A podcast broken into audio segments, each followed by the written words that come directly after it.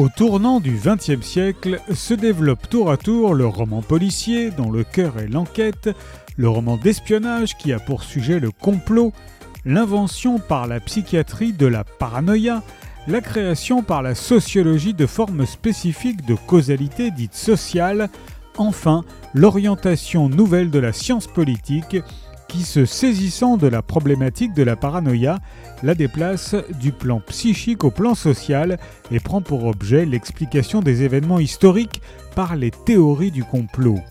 Ainsi, la figure du complot focalise des soupçons qui concernent le pouvoir. Où se trouve-t-il réellement et qui le détient? Romans policiers et romans d'espionnage, paranoïa et sociologie sont des inventions à peu près concomitantes les aventures du conflit entre ces deux réalités, réalité de surface contre réalité réelle, constituent le fil directeur de Énigmes et complots de Luc Boltanski et éclairent le XXIe siècle d'une lumière particulièrement vive. Luc Boltanski est sociologue et directeur d'études à l'EHSS. Ses recherches portent sur l'influence du capitalisme sur la société et ses principales critiques. Énigmes et complots de Luc Boltanski est paru chez Folio.